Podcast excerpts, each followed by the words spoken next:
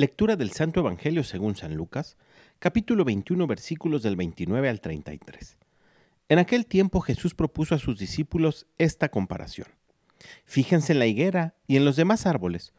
Cuando ven que empiezan a dar frutos saben que ya está cerca el verano. Así también, cuando vean que suceden las cosas que les he dicho, sepan que el reino de Dios está cerca. Yo les aseguro que antes de que esta generación muera, todo se cumplirá podrán dejar de existir el cielo y la tierra, pero mis palabras no dejarán de cumplirse. Palabra del Señor.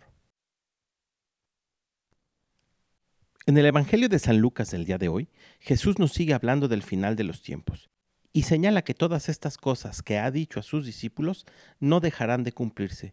Y no dejará de cumplirse porque, como dice el libro de Hebreos, su palabra es viva y eficaz, más cortante que una espada de doble filo y entra hasta la división del alma y del espíritu, de las articulaciones y de la médula, y descubre los sentimientos y pensamientos del corazón. No hay nadie ante ella invisible, sino que todo está desnudo y patente a los ojos de aquel a quien hemos de rendir cuentas.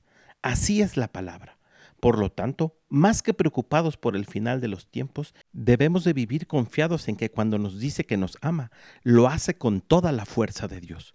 Cuando nos dice que vayamos a Él si nos encontramos agobiados o cansados, lo hace para reparar nuestras fuerzas.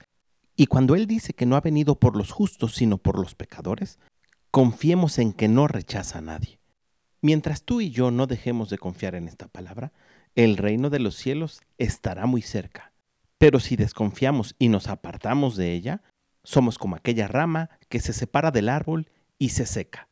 Pidamos por tanto al Espíritu Santo que nos ayude a mantener la fe y a despertar el amor, la sed por la palabra de Dios. Que tengas un gran día y que Dios te bendiga.